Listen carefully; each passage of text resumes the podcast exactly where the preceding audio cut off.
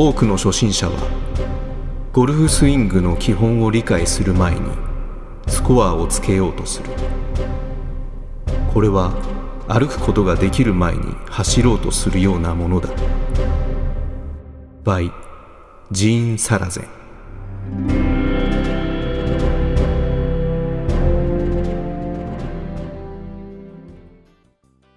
全くその通りですね。うん、そうですね。私いつも言ってるんですけど、うん、だってうちの会社の人たちとかももうみんなそうじゃないですか。うん、こういうこと言うから嫌われちゃうんですね。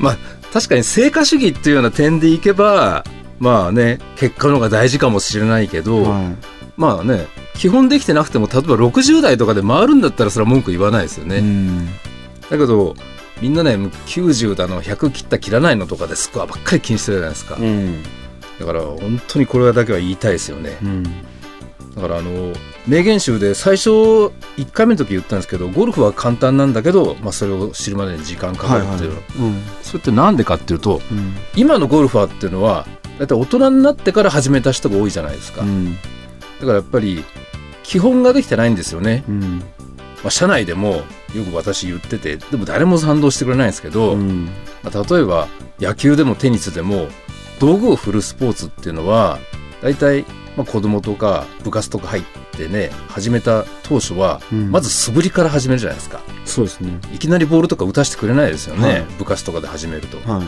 けどゴルフっていうのは大体おっさんになってから始めた人が多いから、もうん、ういきなり練習場行ってうん、球打つことから始めた人が多いんですよね、はい。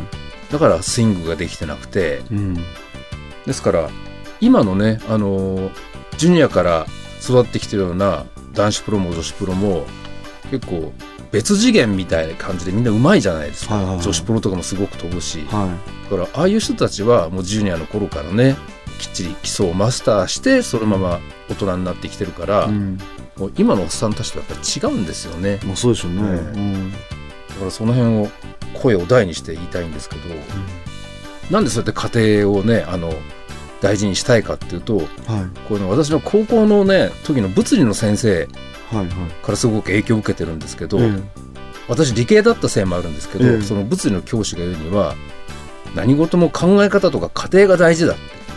えうん、で考え方とかがあってれば、うん、最後の答えたまたま計算ミスとかして答えが違ってても、うん、点は上げる。おー、とにかく考え方を示せって。うん、でその教師が言うには見て答えが書けるものっていうのは覚えなくていいって言われたんですよ。うん、見て、例えば。だから例えば社会とかうん歴史とかに世界史とか日本史とうん、かうん、大体教科書見れば答えわかるじゃないですか。だはから見ればわかるものは社会に出てからは見りゃいいんだからい。覚える必要ないって言われたんですよ。うん、だけど考え方だけはうん、応用とかできるようにしとかないとダメだうん、私は私立理系だったせいもあるんですけど、うん。まあ、そのおかげで世界史日本史は2と10段階で2とか3だったんですけどね、うん、でまあカンニングすらねうん、9とか10とかきっと取れたとは思うんですけどね、うん。あの最初の名言の今日のええ、ジーン・サラゼンさんっていうのは私知らないんですけど私もね名前ぐらいしか知らなくて、ええ。まあ、昔の、まあ、プロゴルファーなんですけど、うん。20世紀の終わりぐらいかなちょっとなんか大げさですよね。日本でも、うん。ジーン・サラゼンクラシックとかっていうね男子プロのトーナメント開かれてえたんですよ、ー。2000年になるちょっと前ぐらいまで、うん。ええ。それであの栃木にある準クラシックとかロペクラブなんていう私プレーしたことないけどなすっごくいいゴルフ場で、うん。綺麗でねうん一度は行ってみたいなと思うんですけど、はい。そこのなんかコースの監修とかもなさったみたいでねああそうなんですか。ね。うん。だからその名前をね冠したジーン・サラゼンジュンクラシックなんていうのがうん。トーナメント開かれる時は、うん。アメリカからなんかテレビ電話みたいなので、ハローみたいなこと言ったり、うん。ええ。えじゃあそれは中継もしたのするぐらいお大きなあ男子プロのもうメジャートーナメントですか。メメジうん。男子プロの普通の国内の大きいトーナメントでしたよね、うん。だからジュンとロペってあるじゃないですか、うん一緒ですか、うん J&R なんてアパレルのメーカーのあロペは知ってます？よ、ええうんジュンもありますよねこれでアウトレット行った時確か J&R って両方あったらジュンとロペでううーん。あそこが経営してるゴルフ場みたいですけどね。栃木で2カ所とも、うーん。ジュンとロペって。ジュンとネネっての知ってます？順とねねわかんないですね。わかんない。じゃあやめてください。うんただ名言についてはあの、時枝さんからもメッセージいただいていますよ。はい。ここ最近のゴルフ名言は心に響きます。ミスショットの弁解はあなたの友を苦しめるだけでなく、自分をも不幸にする。うん。ベン・ホーガン様のことは勉強不足でしたので、思わずウィキペディアを見てみました。プレー中はほとんど喋らず、結果を出されていた。素晴らしい方だったんですねって。言い訳なんぞ一切なしっていう感じでしょうか。私も見習います。これからも楽しみにしております。でちなみに本田さんの18ホールが人生という名言。スルメみたいな味わいで大好きです。うん。本田さんファンがつきましたね。ねうん。じゃあここでちょっと本田君の名言もオープニング風に木村さんにちょっと無茶ぶりで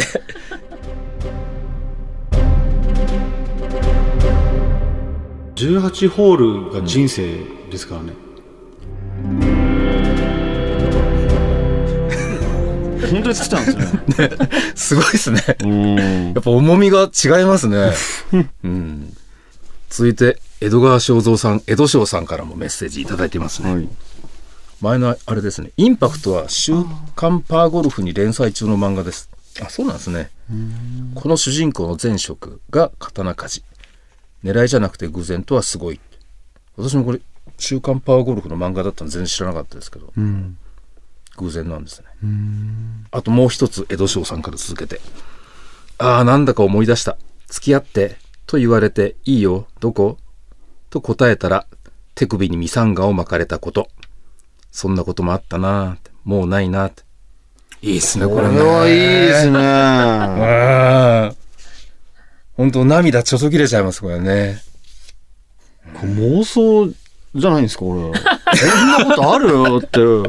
ボケたつもりが、いやボケたんじゃないのか、本当に。本当にあったじゃないですかどこ？って思ったら、うん。どこ行くのかと思ったら、いきなりこう、ドラマみたいですよ。大ドラマですね。うん。だから江戸翔さんって結構まあ若いんですね、だからね。ミサンが巻かれたってことはそうですね。だって私の青春の頃なんか、ミサンがなかったですよ。ないですよね。先生、あの、光るやつですよね。光りやつ確か。手首に巻くやつなんか、おもちゃ。おもちゃ？なかったでしたっけ？あの、ケミカル？ああ、ケミカル。ケミカルのが後じゃないですか。あれだよ、ダッコちゃんとかじゃないですか？そこまで古くないですか。ダッコちゃん。ダッコちゃん巻かれた。私はね、まあ、ミサンはもちろんなかったですけど、うん覚えてるのが、まあ、青春もそろそろ終わりかなってな頃に、バンダナっていうのが結構、ああ、流流行った頃があってうん。だけどね、当時のバンダナっていうのは、なんかイメージ的には、例えばクッキングスクールの、ね、美人講師とかね、うん。あと、レトリバー犬が首に巻いてるとか、うん。なんかね、ニューファミリー的な、うん。なんか、ほわっとした感じなんですよね。だからなんか、こんなことする私、みたいな、うん。なん、なんていうかな、そういう生活に絡んだっていうかなんか、そういうのどうも苦手で、うん。だから今でもまあバンダナってありますけど、例えばなんか、神楽坂あたりで、和洋折衷の店かなんかうん、やってるような人がなんか、うん。サムエとか着てバンダナ巻いてる的な、ちょっと自由人的な感じとかね、からどうも苦手なんですよ。うん。ああいう、なんていうか、うん。こっち、根っからロッカーだから、そうですね。どうも布よりかなんかメタルっていうか金属のが好きで。ああ、そうですね。ええうん。だから、もうバンダナももちろんしたことないですけど、うんだから昔で言うと、まあ、太いネックレスしたりとかね。あとはなんかチェーンみたいなブレスレット巻いたりとかね。イミテーションですね。安い1000円ぐらいのうん。銀メッキのやつですね。だいたいシルバー系が多かったですね。うんうんそんなものをよく巻いてましたけど、うん巻いてたんですね。いや 銀、銀が消えてたんですね。銀の鎖とかね。とかまあ好きなギタリストとかがうん。そんなような格好してたんで、その真似とかねありますけどね。ただ昔からそういうネックレスとか結構好きで、うん。今思い出したんですけど、え、なんか、あれ、江戸翔さんと同じ話で出てきますか？いや、そんなキュンとするような話じゃないですけど、あーまあ、かっこいい話ですけど、うん私はキュンとするような話ないですから、うん。もうダサい話ばっかりで。はい。小学校じゃないと、多分中学頃かな。どっか観光地だかなんかわかんないけど、ハートが2つに割れて、二人で半分ずつつけるようなネックレスっていうのはよく昔見たことありますね。うん。ね、どっかで買ったんですよ。うん。で誰にあげ まあそうしょうがない。誰にああげるか決まってない。決まってないけど、なんかそれを一旦買った感じですけど。だって。抑えで買っといて、うん。でね、いつもね、カバンの中入れて持ってたんですよ。万一に備えてってかね。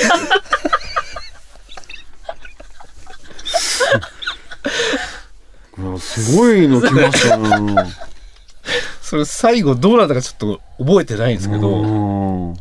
私結構備えるの好きな方で、備えすぎでしょ。うんちょっと見損ないました。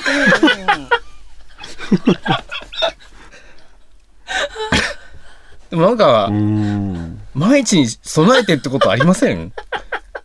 非常持ち出しぐらいですよね、そういう。そういうのは備えてんですか？ご自宅で非常持ち出し。いやそ全然備えてないですよね。そういうの備えてないけど、ハートは備えてるんですハートね。備えて、あと、高校生の頃はもう財布の中に万一に備えてとかね、取り越し苦労でしたけどね。よくやるじゃないですか。うん。結局。使われないまま。使使われないままうん。うん。まあ、そんなのちょっと思い出しましたけどね。うん、いいよの思い出しましたね。じゃあ、本当にそういうの買ったことないですか？なんか。な、何ですか？財布に入れるやつですか？いや、じゃなくて、どっちですか？そう、誰、彼女となんか、ペアでなんかしたいなとか。うーん、買ったことないです。それだ、備えてなんて、うんまあないですよね。あ、そうですよ。本田君はね、まあ、探り入れますしね。あと、クールですしね。うん。ないなああるかなないですね。うん。ちょっとつまんなくて申し訳ないですけど。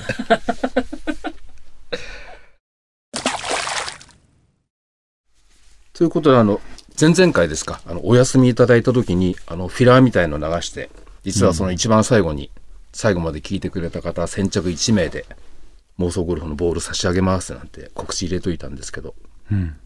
いただきましたね。来たんですか？ええ。最後まで聞いていただいたみたいですね。あ、そうですかはラジオネーム、タクシー松さんですね。タクシーマスさん。はい。タクシー松さんです。はい。番組限定ボール当選のお知らせをいただき感激しております。正直無理かなって思っていましたが、まさかの一番乗りだったとは、ありがとうございます。で、せっかくですので、最近ちょっと気になる話を一つ。実は石井さんがかねてより話されていた肉体改造のことです。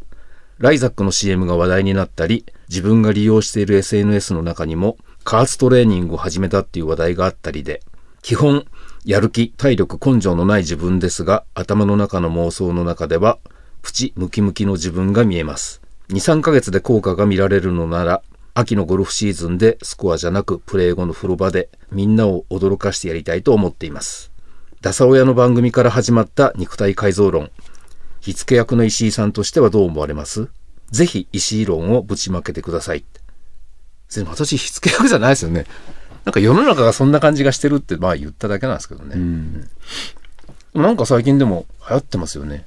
これでもオードリーのね、春日もボディービルに挑戦とかって体ね、作ってましたしね。あと最近、あの、ゴルフの真髄なんていう番組でも、この間も武井壮とかが出てきて。渡辺裕之と大胸筋を動かしながらなんか張り合ってましたからね。うーん。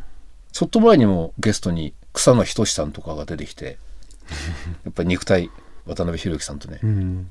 大胸筋とか張り合ってましたよ。うーん。あと最近、東山紀之さんも、うん。なんか割れた腹筋をね、うんさらっと見せるようななんか CM はい。流れてますしね。なんとなく肉体はちょっと来てるような感じがね。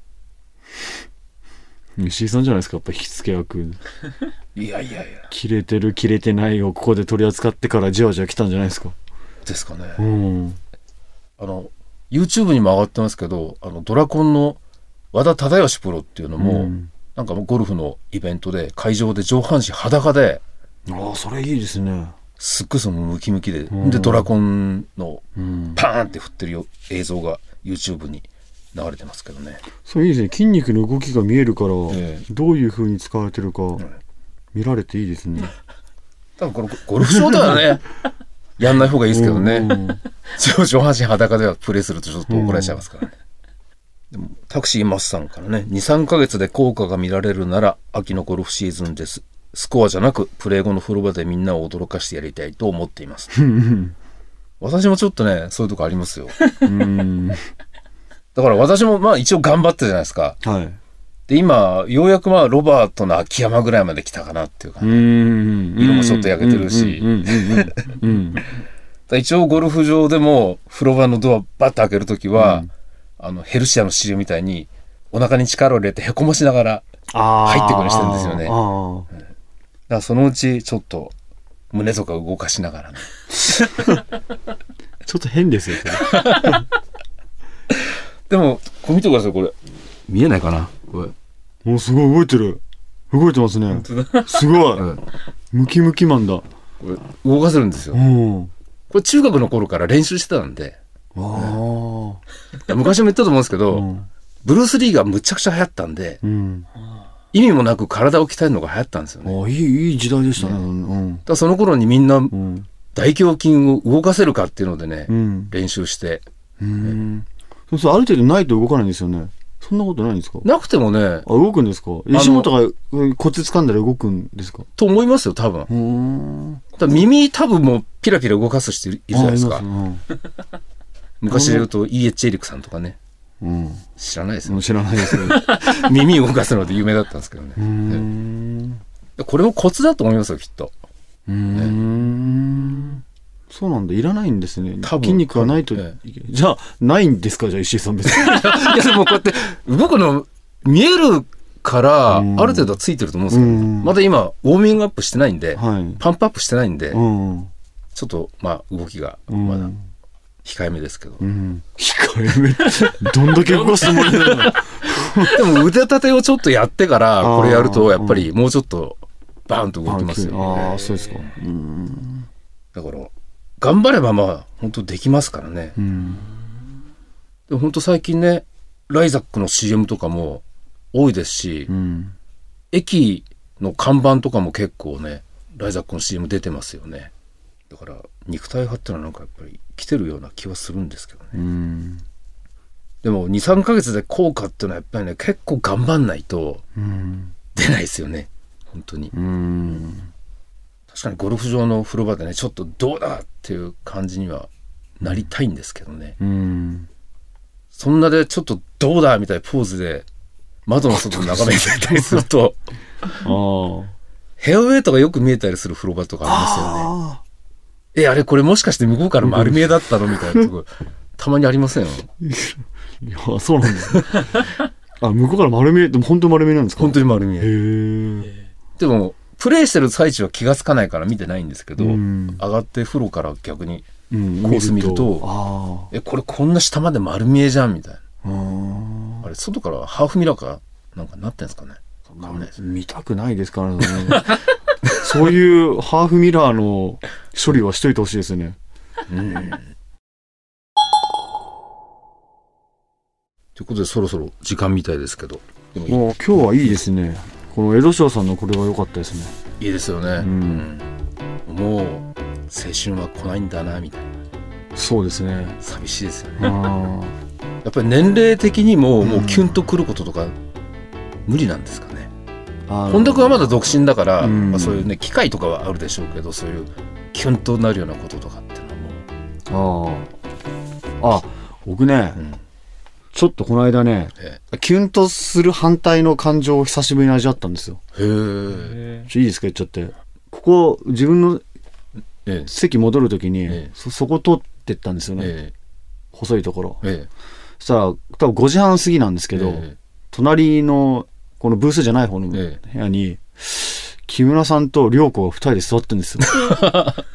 ええと思って、ああ、なんかやっぱ同じ部署だからな、一緒にいるよな、この部屋にな、と思いながら、すごいなんか嫌な気持ちで自分の席に戻ってそう放課後じゃないですかそれ。放課後です、放課後。放課後うん。なんかその、なんかキュンとした反対の気持ちを久しぶりに味わって、えはえ知らなかった。まあ、石井さんいなかったですからね。木村さん最大者ですよ。だから問題があるから言わなかった。これば、ばっさり使われない可能性もありますからね、ここ。うん。うん。だあれじゃないですか。なんか撮ってたんじゃないですか。フィラーを。フィラを、うん。多分そうですよ。そううん。そうと信じてます、僕は。そう思い込みたいとこですね。はい。